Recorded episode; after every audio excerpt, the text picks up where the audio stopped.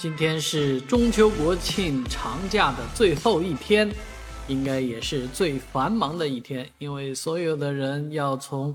呃休息娱乐的地方回到工作岗位啊。那这一天的交通呢，也是相当的繁忙。而据铁路方面传来的消息，是上海虹桥火车站的这个今天的到发人流量将会达到六十七点二万人次。啊，这是相当巨大的一个数字，而如何疏散掉这六十多万、将近七十万人，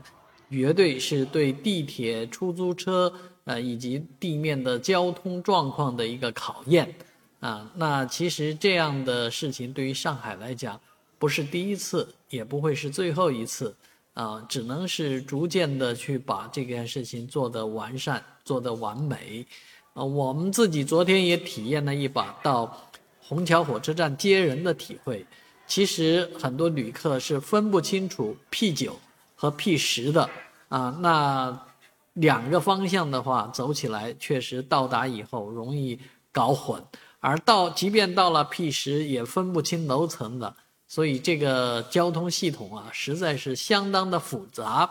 如何有一个好的办法让？外地人或者说本地人